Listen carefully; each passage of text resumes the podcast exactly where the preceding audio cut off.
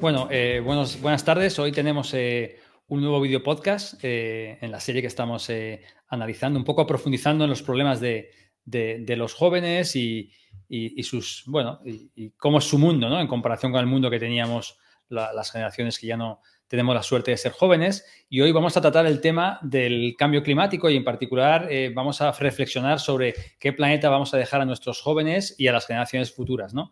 Y para ello me van a acompañar dos académicos. Primero, Natalia Fabra, eh, Natalia es, catedrática en el Departamento de Economía de la Universidad Carlos III, obtuvo su doctorado en la European University Institute en, en, Florencia. Ella trabaja en áreas de organización industrial y con énfasis en un estudio de economía de la energía y el medio ambiente, ¿no? Y bueno, también con temas relacionados con la regulación y la política de la competencia. Natalia ha ganado varios premios, uno al premio prestigioso premio eh, Sabadell, Sabadell, Herrero, al economista con mayor, eh, perdonad, cosas que pasan.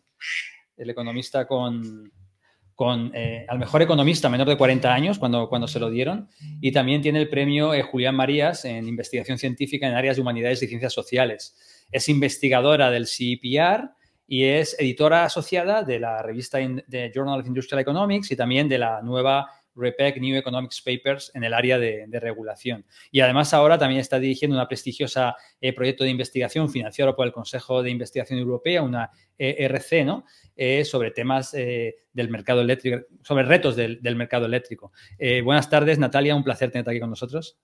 Muchísimas gracias, Nacho, por la invitación. Luego eh, nos va a acompañar también Ancho Sánchez. Ancho es catedrático de matemática aplicada por, por la Universidad Carlos III eh, de Madrid, es un físico teórico de formación y, bueno, investiga en sistemas complejos en sentido muy amplio, ¿no? Utilizando idea de la física y de las matemáticas. Pero eh, está aquí porque es nuestro físico favorito para los economistas, ¿no? Porque digamos que en los últimos años pues se ha dedicado a utilizar todas eh, el análisis de los sistemas complejos, tratando de aplicarlo a las sociedades y a las relaciones entre los humanos, ¿no? Para ello utiliza modelos de simulación de ordenador, con técnicas de computación o experimentos, ¿no? Que se hace directamente en laboratorios con, con, personas, ¿no? Eh, un poco eh, esto le ha llevado, como él, él, dice en su página web, a trabajar eh, con miles de personas, ¿no? Y esto pues le ha permitido desarrollar y tener una serie de datos eh, que han sido imprescindibles un poco para avanzar en lo que sería su, su investigación. Eh, Ancho, es un placer también este, contar contigo hoy aquí con nosotros. El placer es todo mío. Muchas gracias, Nacho. Y hola, Natalia. Y no, hoy en representación de, lo, de, los jóvenes, pues tengo el, el gusto de, de contar con, con, Pablo Cabrales, que es graduado en física por la Universidad Autónoma de Madrid, hizo el máster de métodos computacionales en el Imperial College in, en, en, Inglaterra y bueno, actualmente está empezando a estudiar también un doctorado en física por la Universidad Complutense de, de Madrid. Eh, gracias, eh, Pablo, por, por, prestarte a participar. Eh, bienvenido, Pablo. Muchas gracias por la oportunidad. Bueno, vamos a un poco así a romper el hielo, un poco como os decía, ¿no? Vamos a reflexionar un poco sobre mmm, qué planeta vamos a dejar a nuestros jóvenes y a las generaciones futuras. Yo la verdad que cuando estuve, mmm, la verdad que yo para mí, lo digo así sinceramente, o sea, el tema del cambio climático mmm, a mi generación cuando era, éramos jóvenes era algo así como una, ir al cine y ver una película de Blade Runner, era algo que, bueno, que sí, que estaba ahí, pero que para, realmente no, era algo distópico que no podía ocurrir y que además como que te lo pasabas bien en el cine, viendo algo que sabías que no podía ocurrir. Cuando me puse a, mm, escribir este libro y tal, y me puse a ver un poco, a, tratar los temas de la juventud con mi hija Carlota, me di cuenta que para ella este era un problema bastante, bastante importante. Ella, de hecho, en el libro me pidió que era el único capítulo, porque normalmente ella me hacía editora, me editaba lo que yo iba escribiendo, pero allí me dijo, papá, me gustaría a mí empezar de cero un poco y ya viendo lo que me escribió en el libro y leyendo muchas cosas, etcétera, pues me di cuenta que esto realmente, pues para ellos, para los jóvenes, es un, es un problema bastante que les ocupa bastante, bastante la cabeza o al menos les hace ver que es algo real que para mi generación para nada, para nada lo era, ¿no? Y bueno, ella encontró, bueno, este libro famoso de, la NASA, claro, que cuando me lo puse, que lo, lo introduje también en el libro, que esto sería pues un poco eh, lo que es el dióxido de carbono emitido a la atmósfera, que es verdad que desde hace 800.000 eh, años, pues, pues se va emitiendo y tiene sus ciclos, pero lo que podemos ver que el nivel actual, pues no tiene nada que ver con lo que había en los ciclos del, del, dióxido de carbono que se observaba en el planeta, ¿no? Eh, hace miles y miles de años, ¿no? Y claro, la primera pregunta, la primera reflexión que os quería hacer a vosotros, a, Natalia y a Ancho, es que, claro, uno ve, bueno, este gráfico, pero sobre todo ve toda la gran investigación académica de científicos que están midiendo un poco lo que está pasando, que, es verdad que, cuesta un poco entender cuando la investigación al, público que no, que no es muy experto, pues, eh, claro, le cuesta distinguir el análisis serio del que no lo es, pero lo cierto es que parece evidente, ¿no? Por toda la gran investigación académica que hay, pues que el cambio climático es una realidad y que está causado por, por el hombre, ¿no? Entonces, en vuestra opinión, eh, ¿por qué creéis que existe tanta reticencia o tanto negacionismo por parte de algunos colectivos un poco para admitir este, este problema? Y podéis eh, eh, coger el que quiera, primero. Bueno, si queréis aporto yo algunas, algunas reflexiones. Yo creo que hay mucha ideología. Hay mucha ideología ah, y mucho interés corporativo en eh, intentar confundir a la población, intentar confundir sobre realmente eh, la existencia de cambio climático y las causas que lo provocan.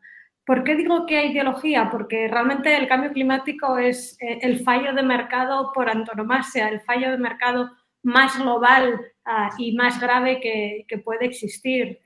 Cuando llevamos a cabo actividades económicas ah, contaminantes, estamos generando CO2 que se concentra en la atmósfera, como os ha enseñado Nacho, y ello eh, causa ah, cambio climático que nos afecta absolutamente a todos, a los que estamos aquí y a los que eh, están por venir. Y ese daño no lo internalizan las personas o las empresas que toman esas decisiones de producir y con ello Por lo tanto, hay un fallo de mercado y como sabemos los economistas, cuando se produce un fallo de mercado, la solución requiere una intervención eh, pública. Y por eso digo que hay mucha ideología.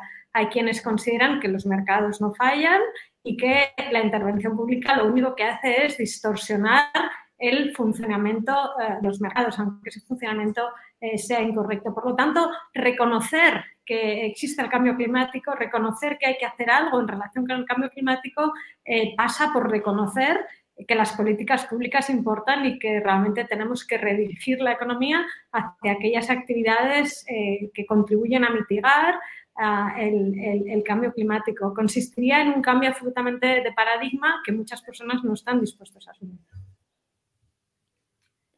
Anso, ¿cuál sea tu, reflexión? ¿Por qué hay tanto negacionismo? Bueno, aparte de que estoy totalmente de acuerdo con, con la reflexión de Natalia, eh, en mi opinión hay un negacionismo que podríamos llamar de segundo orden. Es, vale, yo me creo esto del cambio climático, pero como individuo mm, yo no tengo nada que hacer al respecto. Esto es un problema de las corporaciones, esto es un problema de los gobiernos y mis actitudes individuales son completamente irrelevantes. Entonces, eso hace que haya un caldo de cultivo de gente que está dispuesta a admitir ideologías que les dan un, respiro en ese sentido, que les dicen, bueno, pues, pues, sí, habrá o no habrá, pero esto no es tu problema, esto, esto a ti te excede, tú puedes quedarte con tu coche diésel, tú puedes viajar 300.000 kilómetros de avión al año, puedes hacer lo que quieras. Y entonces, en ese negacionismo de segundo orden es donde realmente encuentran el alimento, la capa superior de, políticos, de ideologías que niegan el cambio climático. Básicamente en nuestra propia comodidad. Y, que además, Ancho, yo también estando de acuerdo contigo, yo, creo que se les confunde, no, no, solo se les hace pensar que eh, no pueden hacer nada por evitarlo, que es, que es un mal superior eh, ajeno a nosotros, sino también se les hace pensar que hay una confrontación entre nuestro bienestar y la lucha contra el cambio climático, ¿no? Esa confrontación entre eh, si luchamos contra el cambio climático va a haber unos sacrificios que se van a traducir en pérdida de, empleos, en inflación y todo esto nos va a costar a nosotros en pos de, un bienestar de vete a saber eh, quién eh, y cuándo. y, esos relatos son también relatos falsos. Eh, ese relato del negacionismo del cambio climático es, tan falso como el negacionismo de pensar que actuar contra el cambio climático es algo que nos va a generar una renuncia a nuestro bienestar económico, cuando en realidad es, muy más bien al contrario, ¿no? Cuando estamos luchando contra el cambio climático estamos intentando preservar nuestro modo de vida porque eh, el escenario eh, con cambio climático es un escenario absolutamente contrario, incompatible con el, con el bienestar de las personas. ¿Y qué te iba a decir, Pablo? Así tú, em, como joven, ¿cuánto te preocupa el cambio climático realmente? ¿O qué es lo que de esto que, has escuchado ahora o cuál sería tu, primera reflexión ¿no? con respecto a, este tema. Bueno, me surgen dos comentarios, dos preguntas.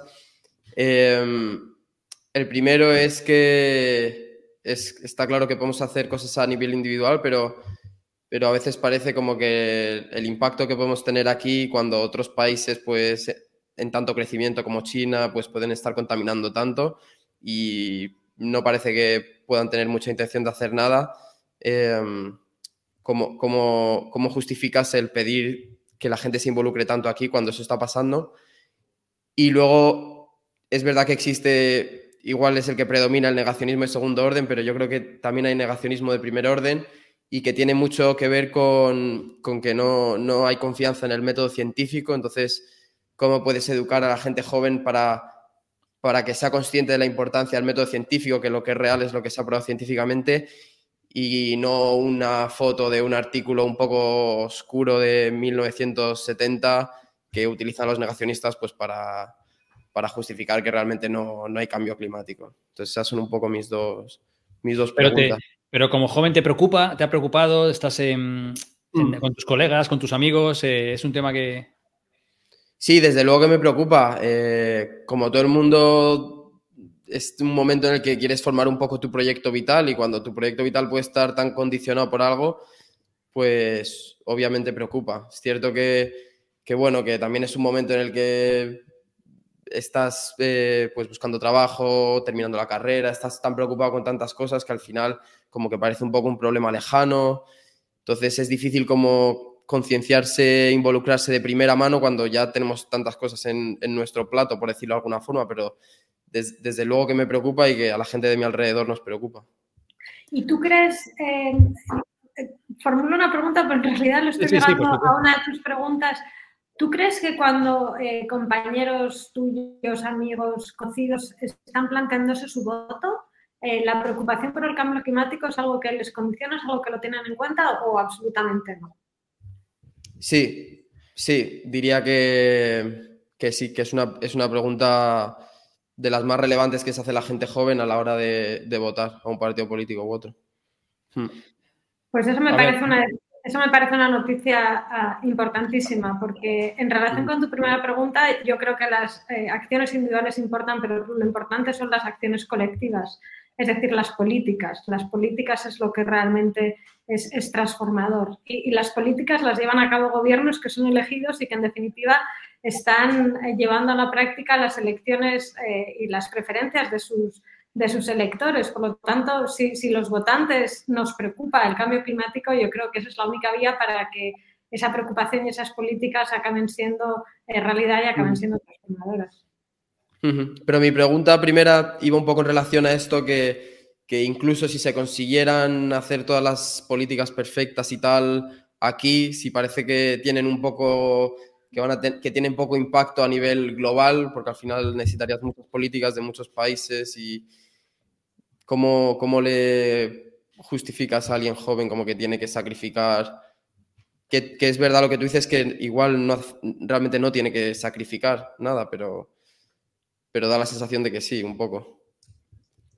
Claro, yo creo que, mm, o sea, un poco, yo un poco la problemática que le veo, así, yo tampoco soy un experto, ¿eh? pero, pero bueno, estamos aquí un poco así dialogando, o sea, un poco es, eh, ¿cómo distingo yo Un mensaje que viene de un científico, un mensaje que no viene de un científico. ¿no? Esto es la, primera parte que si yo, porque es verdad que, yo soy académico y yo más o menos tengo acceso a, gente y sé más o menos mm, y puedo distinguir, pero si yo me pusiera desde fuera, es decir, que, realmente me, me, informo como se informa la gran mayoría, con los medios generalistas, etcétera, pues claro, es difícil de saber. ¿no? Entonces, un poco para, para, sentar un poco el precedente, eh, Natalia y, Ancho, vosotros que seguro que habéis leído mucho sobre el tema y que estáis bastante al día ¿no? de, las, de, estas cuestiones, em, si, yo estuviera, si yo os preguntara, ¿no? y, esto seguro que le interesa también a, Pablo, eh, mm, digamos que, ¿qué creéis que es lo que va a pasar? ¿Hacia dónde vamos? ¿no? Porque es verdad que, estamos todos empezando a estar preocupados por el planeta que vamos a dejar, no ya a nuestros hijos, sino también a, las futuras generaciones. ¿no?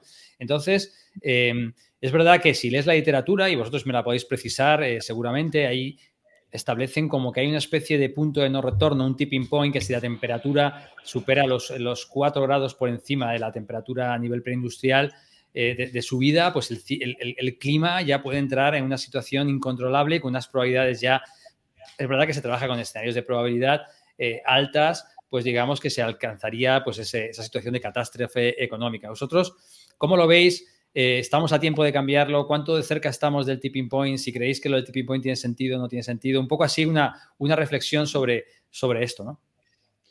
Ah, a ver, esta conversación me, suscita dos ideas. La idea uno es que el problema que apunta Pablo de que la gente ha dejado de creer en la ciencia es más gordo que el del cambio climático. Porque aunque resolvamos el cambio climático, nos acabarán matando las superbacterias y si no son las superbacterias, nos acabará matando cualquier otra cosa en la que hemos dejado de creer porque los científicos son unos cantamañanas. Entonces, este problema hay que abordarlo ya y con la misma intensidad que el cambio climático. Y creo que los científicos no estamos capacitados para abordarlo. Esto lo he debatido mucho con un amigo mío divulgador, cineasta premiado, eh, Luis Quevedo, que logró convencer en directo a Esperanza Aguirre de que el cambio climático existe y es antropogénico. O sea que algo sabe del tema. Y, él me dice que vosotros no sabéis comunicarlo. Y es verdad, nosotros vamos a intentar venderle a la gente unos gráficos, unos datos, una cosa que a la gente, sinceramente, le traen al fresco. O sea que abordar el problema desde un punto de vista de comunicación, de cómo comunicamos la ciencia, cómo lo hacemos desde una perspectiva empática hacia el ciudadano y cómo eso eh, logra restablecer la credibilidad de, la ciencia. Porque si no resolvemos el problema, el otro no lo vamos a resolver. Ya podemos decir misa los, los que se supone que sabemos que no nos va a creer nadie. Entonces, para mí este problema es el, primer caballo de batalla. Y luego la otra es la, imagen del tipping point. Hace poco tuvimos aquí eh, dando una conferencia a una persona del Centro de Sostenibilidad de, Utrecht y realmente me convenció su planteamiento. no hay un tipping point global. O sea, eso es un mito. Lo que va a haber es muchos tipping points locales. Hombre, si llegamos a temperaturas de 6, 7 grados sobre la era preindustrial, sí, va a haber un tipping point global porque nos vamos a evaporar todos, básicamente. Pero al nivel que estamos hablando y que esperamos de contener entre 2 y 3 grados, sí va a haber muchos tipping points locales. Y el problema es que esos tipping points locales va a haber unas comunidades locales que los sufran. Y si no es la locales, te refieres a áreas geográficas en particular. Por ejemplo, por ejemplo. Entonces, no sé, yo recuerdo un, artículo de una encuesta entre los estados cercanos a los grandes lagos en Estados Unidos que la gente estaba encantada con el cambio climático.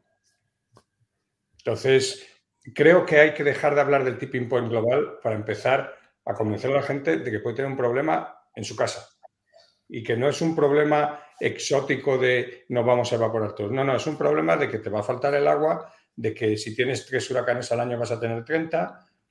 Hay que ir a ese nivel, a nivel local. En ese sentido creo que hablar de tipping points globales es, mala idea.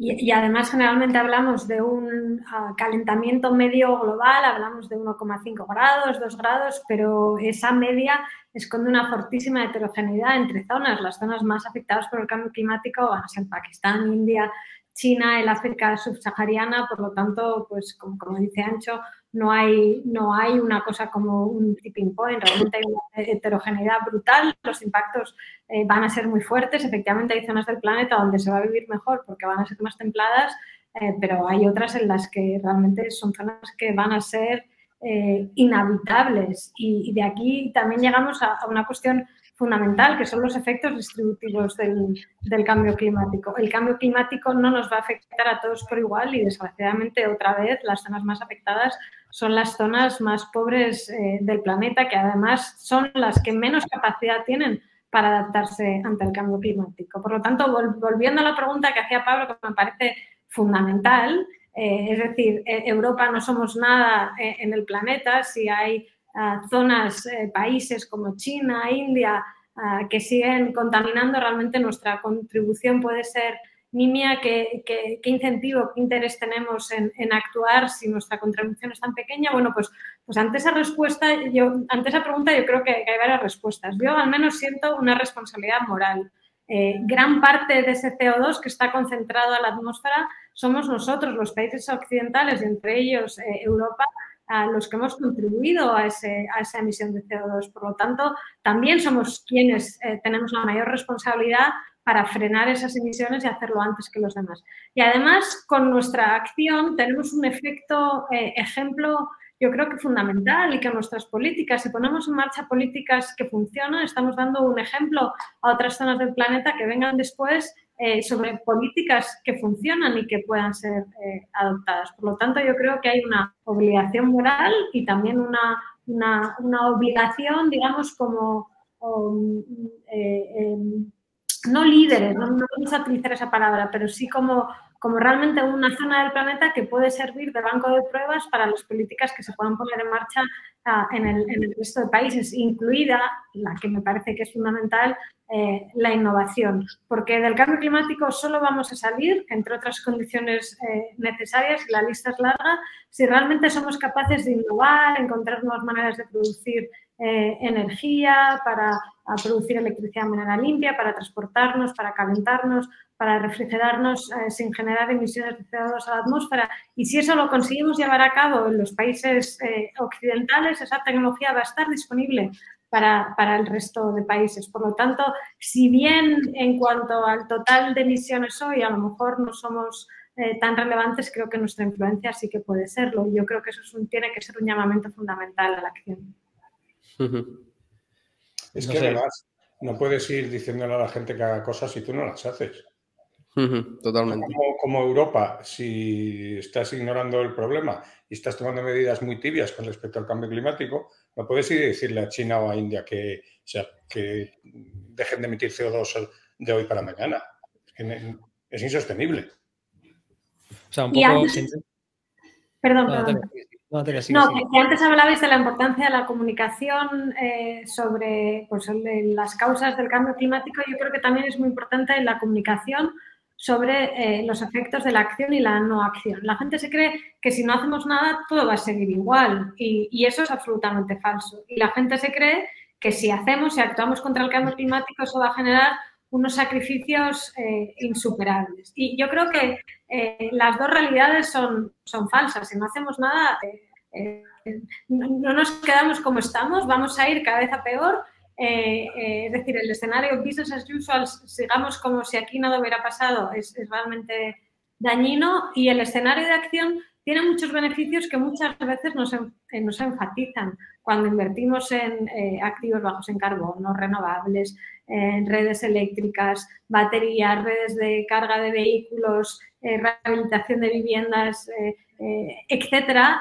también estamos generando nuevos empleos que permiten absorber parte de los empleos que se cierran por el cierre de las ah, centrales térmicas, por el cierre de eh, fábricas de vehículos a combustión. Es decir, es, una, es una transformación que va a tener ganadores y perdedores, pero no solo va a tener perdedores, también va a tener ganadores y lo que tenemos que asegurarnos es que esas ganancias no solo se producen, eh, sino que esas ganancias se reparten adecuadamente, en particular compensando a aquellos eh, que pierden y no solo eso se produce, sino que además eso se comunica para que la sociedad sea consciente de ello y de nuevo, volviendo a lo de antes, pues, pues apoye ese tipo de políticas y lleve a los gobiernos a, partidos pues, pues que no son negacionistas y que, y que pondrían en marcha esas políticas contra el cambio climático. Un poco por, por, es una cosa que hemos estado hablando Pablo y yo antes, eh, antes de, empezar. O sea, una de las cosas que, más, está, mm, más me preocupa a mí es el tema de la coordinación internacional, porque digo, vale, como China no lo va a hacer, no lo, ¿para qué lo voy a hacer yo? Pero vosotros, en, el argumento que habéis dado, si he entendido bien, es que, el argumento que, no, digo que el, argumento que habéis dado, que me me ha, parecido muy convincente, si lo he entendido bien, es que los países que ya han alcanzado un nivel de desarrollo y por lo tanto ya han emitido mucho a la atmósfera mientras sabemos, ¿no? El palo de hockey de la, del crecimiento económico. Han conseguido, digamos que como que hemos, hemos ya hecho mucho, nos hemos desarrollado, tenemos que ser primero los primeros que empecemos a, tomarnos en serio el cambio climático, a tomar estas medidas que luego también facilitarán que los países que ahora mismo, pues claro, todavía no han alcanzado el nivel de desarrollo nuestro y por lo tanto todavía tienen que, que desarrollar y seguir emitiendo, pues podrán ir por detrás de una forma más eficiente de lo que hemos sido nosotros. No sé si esto es un poco el argumento que, que, estabas, que, Pablo y yo, justo Pablo me estaba comentando, ¿no, Pablo? Eh, antes de... Sí, sí, sí. Lo hablábamos antes, sí. A mí eh, hmm, me surge, bueno, para vosotros que sois economistas, porque me llama mucho eh, la atención un, problema de, bueno, economistas o... Bueno. O infiltrados. Que, es el problema de, aunque es verdad que se va a sufrir más en, ciertas comunidades o, latitudes realmente, el problema es el problema de, los refugiados climáticos. Eh, sé que ahora mismo parece lejano, pero, pero ¿cómo se va a afrontar eso si, si en el futuro o sea, hay, algún, algún plan? Me imagino pues eso, que todavía no, pero, pero ¿qué podría significar este problema? ¿Tenéis pues alguna...? Es una cosa que es obvia que va a ocurrir y que si seguimos haciendo lo mismo que con la migración que hay ahora mismo, pues vamos a ir al mismo desastre. O sea, la solución de los problemas migratorios no es poner vallas ni poner policías en el, en el mar ni, impedir que las ONG salven gente, es ayudar al desarrollo de los países de origen. Y en el caso del cambio climático es lo mismo, es ayudarles a que el cambio climático les impacte lo menos posible. Cualquier otra solución es un absurdo. 100% de acuerdo. Es, querer mirar a otro lado porque el problema es tan gordo que no lo queremos, eh, no lo queremos enfrentar. Pero tienes toda la razón, Pablo, en, poner el manifiesto que hay unas implicaciones eh, sociales eh, y políticas de, un calibre, pues de una magnitud que simplemente comunicar sobre ello yo creo que también sería fundamental, porque también haría que, viéramos el cambio climático no solo como una cuestión de cambios en las temperaturas, sino de, cambios sociales eh, que afectan a, muchísimas áreas y de una magnitud, yo creo, pues, eh, difícilmente imaginable. un, poco por, ir a medidas más concretas. Es decir, o sea, una forma en la que yo veo un poco así el tema del cambio climático es que digamos que si yo yo no, es decir, España, o decidiéramos ahora no, quemar CO2 para crecer, tuviéramos que utilizar energías renovables, inicialmente te va a suponer un poco mm, un, coste que luego va a, venir, va a venir compensado porque vas a poder ser mucho más eficiente en el futuro, vas a poder crecer mucho más en el futuro y, digamos que esto lo veo claro y aparte que si estás pensando en los jóvenes, pues oye, hagamos eh, un pequeño sacrificio ahora que luego va a tener impactos positivos en el futuro Em, etcétera. ¿no? Digamos que esto por un lado. Por otro lado, entiendo em, que, lo ha dicho Natalia al principio, que esto es el típico caso, una externalidad eh, negativa, que en economía una externalidad, porque no sé si hay, habrá gente que no sea economista, es cuando es negativa, pero cuando tú estás haciendo algo, una acción, estás haciendo efectos negativos sobre otras personas que no la estás teniendo en cuenta cuando estás tomando tu decisión y por lo tanto eh, tienes que de alguna forma buscar medidas que internalicen esta, esta, esta externalidad negativa que vosotros os ocurrían otras cosas. A mí, digamos que lo primero que viene a la cabeza, mm, como también me dedico a los impuestos y tal, pues sería pues un pigu tax, ¿no? Un impuesto que si tú contaminas, mm, vas a pagar y por lo tanto, como vas a pagar más, tú ya te vas a buscar la vida, por así decir, para contaminar menos, tú harás las innovaciones necesarias porque te voy a poner, si yo te pongo muy cara eh, el uso del quemar CO2, pues vas a hacer mucho más rentable, por así decir, buscar una fuente de energía alternativa porque ahora digamos que compites con algo que está inflado el precio porque tiene, tiene el impuesto, ¿no? Pero claro, yo, mm, la verdad que, por ejemplo, lo que ocurrió con, con lo que hemos visto el año pasado, el anterior, con, la guerra de Ucrania, subieron mucho los precios de la gasolina. Yo lo vi como, vaya, pues mira, esto es un ejemplo de que ahora la gente usará más transporte público, se buscará la vida, pero los gobiernos, prácticamente yo creo en todos los países, se asustaron mucho con el impacto sobre la inflación y subvencionaron los 20 céntimos de la gasolina. Entonces, digo, no sé, ¿qué, medidas más concretas, si, si, ahora fuerais la ministra o el ministro de Transición Ecológica o de Economía, porque me imagino que al final tendría que ser el ministro de Economía, ¿qué medidas más drásticas eh, impondríais, ¿no? Eh, o, a la Comisaría Europea de Transición Energética, no lo sé, un poco para, para, poder, para poder hacerlo de verdad, para poder hacerlo de una forma creíble, eh, ¿qué medidas?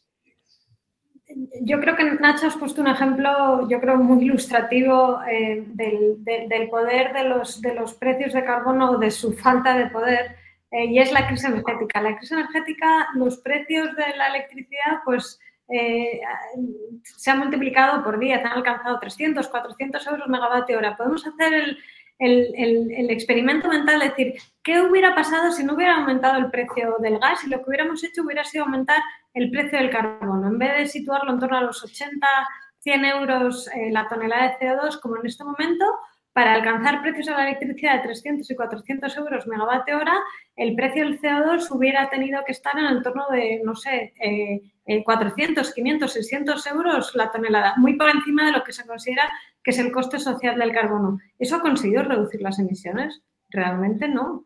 Realmente casi nada. Ha habido una reducción en el consumo y el, problema no es que los gobiernos hayan intentado mitigar eh, el impacto de la subida de los precios sobre el consumidor final, que por cierto, es un dato que tenemos que tomar. Es decir, no podemos asumir que eh, los gobiernos no deben de hacer nada, dejar que los precios suban, porque eso es, eh, eso es contrario a la realidad social y económica. Hubiera generado una inestabilidad social y política que, que, simplemente no forma parte del conjunto factible. Es decir, que lo debemos tomar como un dato. Bueno, pues con esos precios implícitos del CO2 o con ese aumento de los precios de la energía, no se ha conseguido apenas una reducción de las emisiones. ¿Por qué? Porque la demanda de energía es absolutamente inelástica. La energía es un bien esencial sin el que apenas podemos vivir. Podemos decir a la gente ahorre, sea eficiente, pero, eh, pero eh, eso consigue una reducción muy pequeña de... Eh, del consumo. Esto no quiere decir que esté en contra de los precios del carbono. Creo que son importantes, pero a veces los economistas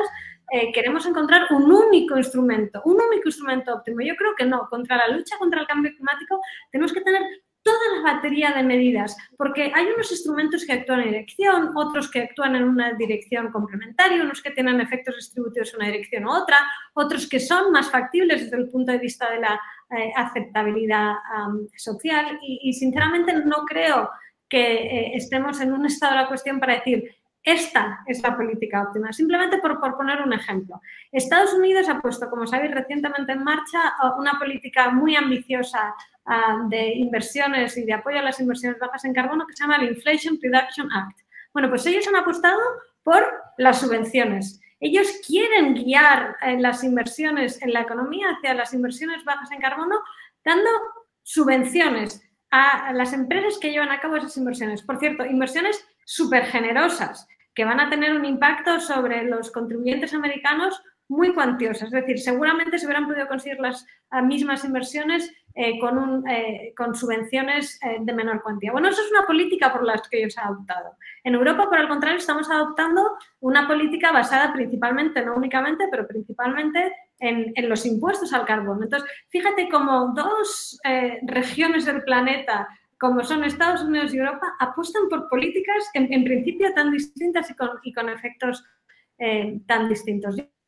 Política posible, creo que tenemos que combinar eh, los incentivos vía subvenciones, impuestos, también con decisiones, con objetivos. Es decir, el Estado tiene que decir, si se tienen que invertir eh, eh, en energías renovables para hacer que nuestros sectores eléctricos estén libres del carbono, pues el Estado tiene que actuar como contraparte de esas inversiones, por ejemplo.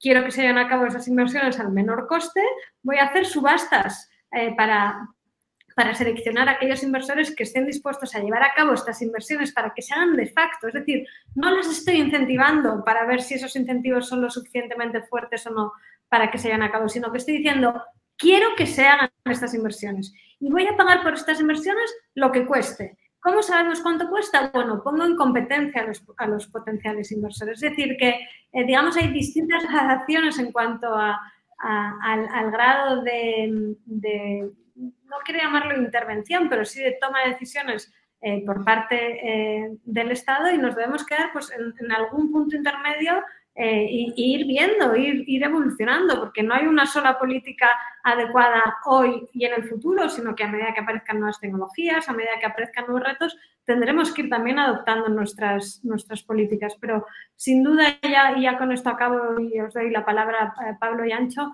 yo creo que la lucha contra el cambio climático debe ser, digamos, un pilar transversal en todas las políticas y no pensar que es algo que se lleva a cabo desde el Ministerio de Transición Ecológica ah, únicamente, sino que debe estar presente en el Ministerio de Fomento, debe estar presente en el Ministerio de Vivienda si es que lo hay, en el de Consumo si es que lo hay, en el de Trabajo si es que lo hay. Es decir, ser una política absolutamente transversal y, y permear todas las decisiones que se tomen, porque eh, y no quiero ser alarmista, pero eh, sinceramente creo que es algo que de manera creciente nos vamos a dar cuenta que nos afecta a todo y a todos y que por lo tanto es algo que debe estar condicionando todas las decisiones de política que se tomen en todos los ámbitos.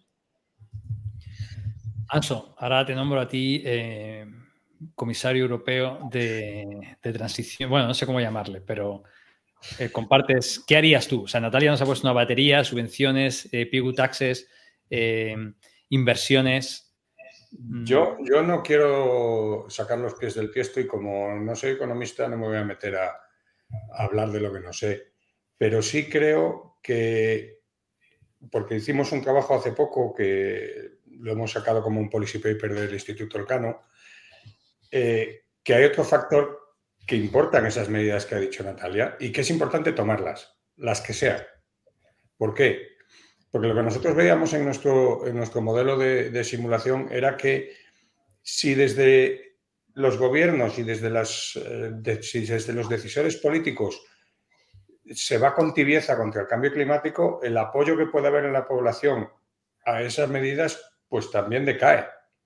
Entonces, es, es un ciclo. O sea, el, el, gobierno tiene que tomar medidas de esa batería que ha dicho Natalia, una, dos, tres, las que sea, pero irlas tomando irlas comunicando bien e insistir en ellas, porque es la única manera de hacer que eso cale en la capa de abajo, en la capa de los que al final también vamos a sufrir o no, o nos vamos a beneficiar o no de estas medidas, pero que en el fondo somos los que vamos a decidir si seguimos adelante con ellas o no, votando. Así que si eh, los gobiernos son tibios, la reacción de la gente va a ser tibia.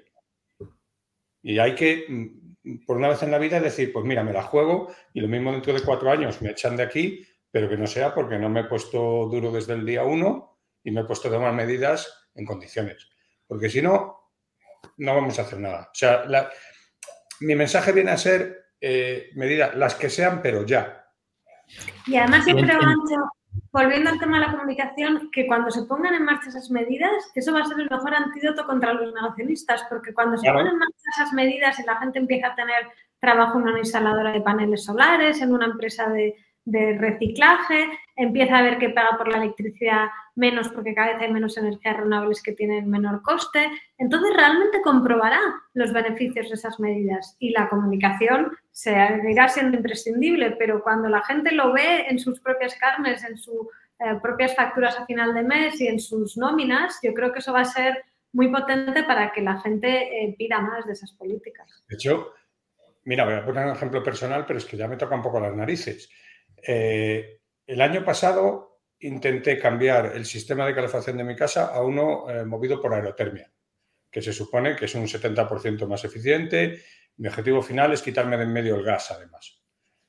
El año pasado no conseguí que ninguna empresa me hiciera un presupuesto. Directamente no me hacían ni caso ya, o sea, están tan desbordados que nada. Este año he hablado con cuatro y he conseguido dos presupuestos esperando tres semanas. O sea, si ahí no hay un nicho de negocio que venga Dios y lo vea. O sea, es que yo estoy pensando en poner yo una empresa. Una empresa.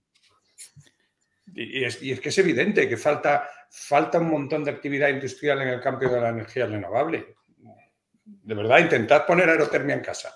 Me lo contáis. yo, tengo geotermia. yo tengo geotermia y me va fenomenal. Geotermia. Yo es que vivo en un ático y la, y la geo me pilla un poco abajo. Pablo, tú esto... oportunidades de negocio que, como dice Natalia, en el momento en que la, tres o cuatro se den cuenta de lo que hay, es que hay ahí para ganar dinero y para tener trabajo, hombre.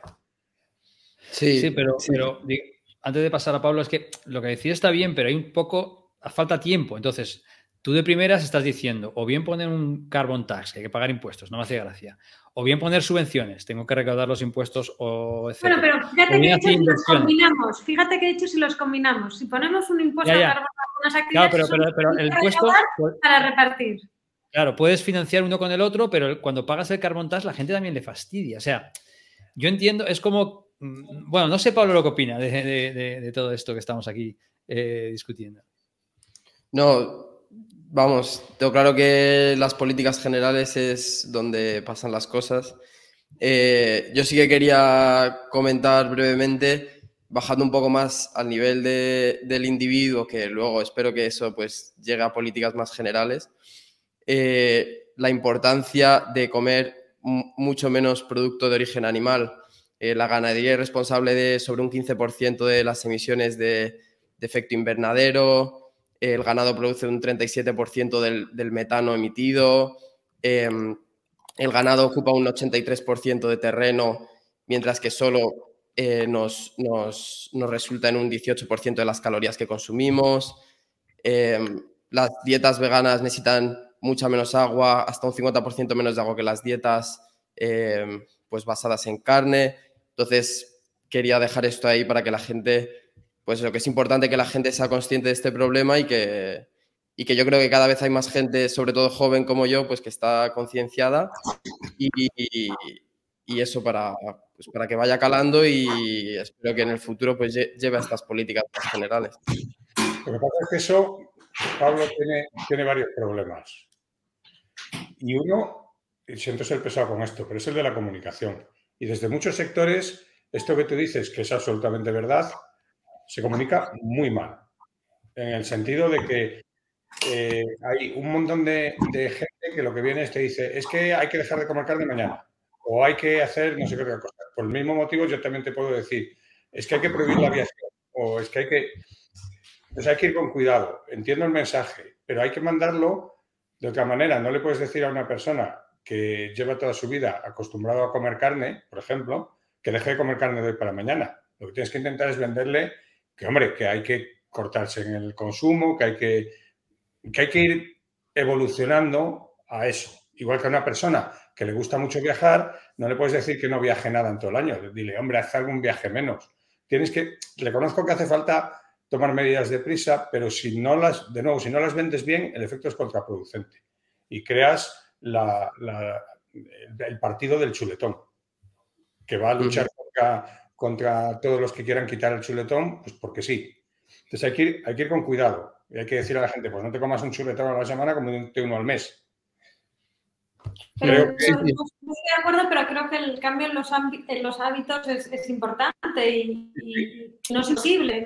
en nuestro vital, por no retrotraer unos años atrás, pues hemos visto pues, cómo se ha transmitido pues, que fumar no es saludable y ha habido una reducción en el, en el consumo de tabaco. no creo que todo venga vía cambio en los hábitos, pero, pero es una, yo creo que es una vía muy importante también de, de acción. Mm. Y luego, si quieres hacerlo, vas a conseguir más tratando de cambiar las normas sociales que, que hablando directamente de hay que hacer, hay que hacer. Tienes que. Es un trabajo más de zapa, es un trabajo en el sentido de que tienes que, que cambiar lo que es aceptable o lo que no, y eso normalmente es vía información también. O sea, yo siempre pongo el ejemplo del trabajo de Cristina Vicchieri contra la mutilación genital femenina en el Sahel, como simplemente dando información a las familias, comunicándoles que otras familias no esperaban que lo hicieran, pues los redujeron en un programa de la ONU pues como un 30%, una cosa así. Entonces, insisto, soy muy pesado con esto, pero hay que informar, informar bien y decir las consecuencias de las cosas para que calen y se adopten como normas sociales, como fue el ejemplo que ponía Natalia del tabaco, que ahora es una norma social probablemente aceptada que, que, no puedes fumar en ningún sitio que haya gente. Hmm. Sí, yo, desde luego... Perdón, perdón. Sí, nada, iba a decir nada, que, yo desde luego no sé cuál es la medida concreta y vosotros seréis mucho mejores estudiando el tipo de medidas concretas. Yo solo quería hacer el comentario, pues, porque cuanto más, más se sepa, pues más se va a impulsar que se hagan estudios sobre cuáles son las medidas que funcionan, cuáles no funcionan, pero partiendo de que todos sepamos, pues que eso es un problema. Y has hablado de información y yo quiero añadir la palabra educación. Antes he hablado de ministerios que deberían estar involucrados y se me olvidó mencionar el de, el de educación. Esta cosa de la asignatura de medio ambiente, conciencia medioambiental es siempre la asignatura, la asignatura pendiente. Yo creo que de verdad nos lo tendríamos que tomar en serio porque yo creo que el papel de, la educación en, todos los niveles, pero yo creo que el colegio es absolutamente eh, fundamental, eh, tiene muchísimo... Eh, potencial transformador eh, y, creo que nos deberíamos tomar mucho más en serio la educación medioambiental en los colegios. Hmm. Un poco ya para, un poco para ir concluyendo, digamos, mm, yo cuando estaba escribiendo el libro, que estaba un poco reflexionando sobre cómo mm, se puede, o sea, yo creo que los jóvenes en principio son los más interesados, aunque lo deberíamos serlo todos, pero por temas biológicos, ¿no? De, supervivencia, los más interesados en, en, qué planeta vamos a dejar, ¿no? En el futuro, ¿no? Es verdad que hay mucha gente que, hay muchos negacionistas por allí, que, bueno, y algunos son colegas y tal, pero a lo mejor con charlas de café y a veces yo les digo, oye, vale, vosotros es que vosotros es que incluso en el escenario más negativo, cuando ocurra estaréis muertos, cachondos. Entonces, como que, ¿qué me estáis contando? ¿Sabes? En cambio, los jóvenes están ahí. Entonces, digamos que no sé cómo valoraríais, y esto es un, tema mm, de largo plazo. Es una cosa parecida como ocurre, por ejemplo, con las pensiones. Es totalmente distinto, pero también digamos que, lo que decidas ahora también puede afectar a, los que te pagan las pensiones dentro de 20, 30 años. Entonces, en algunos países eh, se ha establecido como que las políticas de medio, ambiente, que, Natalia dice que tienen que ser generales, como que de alguna forma haya alguien que haga siempre análisis intergeneracional, como que haya alguien, como un joven ahí, no sé, no sé cómo decirte, o sea, cualquier política que va a afectar al futuro, y de hecho en algunos países lo han hecho solo para, el cambio climático, en otros lo han ampliado eh, como, es como un defensor de los jóvenes, es como un representante de los jóvenes, o da igual, o alguien que haga un estudio, digamos, em, explicando qué impactos va a tener en el futuro, ¿no? Porque en el fondo mm, el horizonte temporal de los jóvenes es más que nuestro horizonte temporal, ¿no? Entonces, de alguna forma, quizás por ahí se podría hacer ver un poco la importancia que decía Ancho de la comunicación, de que, claro, es que eh, a veces tienes que estar pensando en que puede ser en el, largo plazo, ¿no? Y, introducir mm, este componente intergeneracional eh, en las políticas y en particular yo creo que la de cambio climático es una, una del libro, porque si los jóvenes cada vez son menos en unas elecciones, cada vez votan menos y cada vez están menos representados, estamos hablando de algo que va a afectar principalmente a, las futuras generaciones, algunos que no han nacido, realmente, si eres muy egoísta y te dicen, a ver, hay que hacer un sacrificio ahora para algo que con una probabilidad va a ocurrir dentro de 25 o 30 años. Pues según qué edad tengas, pues igual no estás dispuesto a hacerlo porque estás pensando en ti mismo. No sé si, si esto os encaja, si no, eh, Pablo o Ancho, ¿cómo, ¿cómo veis esto? A ver, eh, yo siempre he pensado que el derecho a voto tendría que ser un voto ponderado. El voto de una persona vale multiplicado por los años de esperanza de vida que le quedan. Y si esto fuera así, pues por ejemplo no hubiera habido Brexit, entre otros desastres que ha habido. Entonces, desde ese punto de vista, claro que sí que tendría que haber un análisis intergeneracional. Lo que pasa es que y ahora sí que entra el físico aquí, yo empiezo a estar alarmado porque lo de que le va a tocar a los, a los jóvenes, empiezo a no creérmelo. Esto va muy deprisa. Va muy deprisa. O sea, yo el verano que he pasado este verano en, Burgos, no, no, me lo quiero ni imaginar, pero no me lo podía imaginar hace cinco años. O sea, días y días a 38 grados de temperatura sin poder salir de casa. En Burgos, donde antes solo había dos estaciones, invierno y la del tren. Entonces, vamos a intentar tener cuidado con el mensaje de que esto ya va a pasar dentro de... No, esto es como cuando empieza una epidemia, empiezan 3, 4, 5, 6 casos, es el crecimiento exponencial es lo que tiene. Que no nos damos cuenta hasta que no nos lo comemos. Y nos lo vamos a comer. Yo espero estar vivo para verlo si no hacemos algo rápido. Pero tú, tú, ¿Tienes algún, algún, estudio que un poco esté, esté anticipando los efectos eh, a, un horizonte más corto? Eh, yo también estoy asustado, yo también estoy asustado, eh, pero no he leído nada así a nivel científico. ahora mismo tendría que hablar de memoria, pero he estado viendo cosas últimamente que hablan de, que en los modelos se ve ya aceleración del crecimiento de temperatura. Tendría que ponerme a hacer una búsqueda de bibliografía que no he hecho. Pero, sí que saber evidencias de que esto se acelera. Entonces, por otra parte, es, lógico porque hay muchos procesos eh, que son feedback eh, que se refuerzan. Eh, yo que sé, por ejemplo, más calor hace, menos CO2 absorbe el océano. Más CO2 emite todo el, el, permafrost de Siberia. Esto es una exponencial de libro y va muy deprisa y nos lo vamos a comer. Y tú de eso sabes mucho, Ancho. ¿Eh? Y tú de procesos exponenciales sabes mucho. Un poco se supone que sí, y, me da mucho miedito.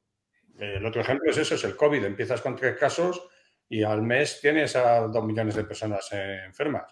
Entonces, vamos a ir con cuidado con el mensaje de que esto le va a pasar a solo los jóvenes porque no lo veo, lo veo cada vez menos claro. Eso puede ser la solución. Si lo piensas, eso puede ser la solución. No sé, Pablo, ¿tú qué, tú qué opinas?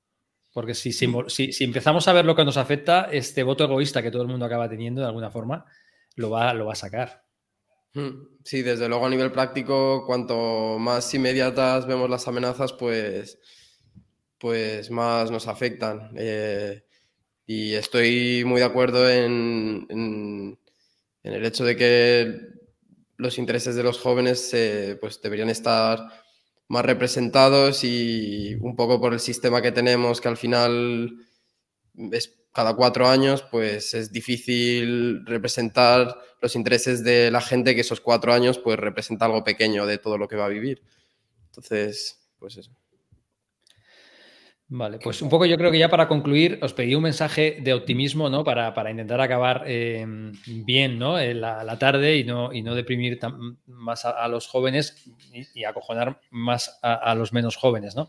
Eh, como, como yo es verdad que yo también he pasado un verano que, no me lo creo todavía. Pero a ver, Natalia y, y Ancho, mm, una primera reflexión así un poco en positivo, si quieres, o, un poco de lo que anticiparíais que, que, va a ocurrir o que debería poco para intentar buscarle el lado positivo, ¿no? Y luego ya eh, Pablo pues acabe concluyendo y ya con esto eh, terminaríamos. Dalia. Yo creo, que es yo, creo, que es complicado. Yo, creo que es complicado y a la vez necesario. Es decir, hay una contradicción. Ancho empezó diciendo es muy importante que la gente perciba que puede hacer algo y que lo que hace importa, con lo cual no se puede lanzar mensajes pesimistas porque si no, pues apaga y vámonos y ya está y lo dejamos. Aunque a veces den, ganas, de, den ganas de decirlo, pero, pero tenemos que hacer un esfuerzo. Así que Nacho, te agradezco que hayas hecho este llamamiento al optimismo. Yo creo que el, que el, optimismo viene de nuestro, nuestra capacidad. Eh, el ser humano ha, demostrado tener una creatividad enorme y una capacidad de supervivencia muy importante y que podemos volver a demostrarlo y que cuando lo hagamos tendremos otros beneficios asociados a todo ello. Pues, pues seguramente nuestra calidad de vida eh, va a mejorar y cuando empecemos ir al trabajo en bici en vez del coche nos daremos cuenta que aunque lo hagamos por el medio ambiente realmente eh, estamos disfrutando también de, de, otras cosas que van más allá. Descubriremos maneras distintas de vivir que yo creo que también nos van a aportar a bienestar y también nos va a dar esta sensación de, del colectivo, ¿no? Tenemos que actuar juntos y, yo creo que también esa sensación de, tener un propósito, de tener un objetivo, pues es algo que también puede ser algo que unifique a las sociedades en estas sociedades tan enfrentadas y confrontadas, pues a lo mejor la lucha contra el cambio climático se convierte en ese en ese revulsivo pues que nos, nos vuelve a unir a todos, ¿no? Sí, como mensaje de optimismo. Eh, a ver, yo soy optimista razonablemente en el siguiente sentido. nuestra sociedad de hoy no se parece en nada a la de hace 100 años y es porque la gente que había la ha construido, porque la sociedad no viene dada de, por el Espíritu Santo. Entonces hemos pasado de una sociedad, pues eso, decimonónica a una sociedad actual que tiene sus cosas malas también, pero que en muchas cosas yo creo que es obvio y nadie va a discutir que es un avance. Y será porque es a lo que más me dedico últimamente, pero yo creo que ahí lo que nos dicen tanto los modelos de ordenador como los experimentos con gente es que una, si tiene un valor tomar acciones individuales contra el cambio climático, no es por lo que contribuye esa acción individual, sino por la presión social que ejerce sobre otros. Entonces, si nos convencemos de, vale, yo a lo mejor me, compro un coche eléctrico, ¿qué, hago con eso? Nada. Pero lo pongo en la calle, la gente lo ve y crea presión social sobre otros para hacerlo. Entonces, no, no despreciemos nuestra capacidad de cambiar las cosas vía influencia social más que vía nuestra contribución directa. Y eso es muy potente en este problema y en todos. Muy buen punto, sí. Eh, Pablo, ¿te has quedado más preocupado menos preocupado? ¿Cuál es tu reflexión final sobre, sobre este tema? Bueno, sí, lo primero, que estoy completamente de acuerdo con lo que acaban de decir Natalia y Anso. Em, eh, estoy preocupado porque es un problema grande, pero lo que sí que veo a mi alrededor es que hay mucha gente concienciada y tengo fe en que, aunque es un problema, un problema grande, la, generación que viene van a salir científicos muy listos, divulgadores muy listos y, creo que entre todos se va a poder hacer frente al, problema, en mayor o menor medida. Así que eso, y muchas gracias por, por hacer esto. Desde luego, lo que yo sé es que cuando sales al campo habiendo perdido el partido, lo pierdes. Sí, sí, hay que, hay que pelearlo, hay que pelearlo. Está Hay que salir-. Hay hay que 90 salir. minutos y hay que, hay que ir a Queda, queda margen. Bueno, pues eh, muchísimas gracias por esta charla, charla tan, tan entretenida. Muchas gracias, Anso. Muchas gracias, Natalia. Muchas gracias, Pablo. Ha sido un, un placer teneros hoy aquí. Y nada, hasta otra. Gracias. Gracias a vosotros. Hasta otra y suerte.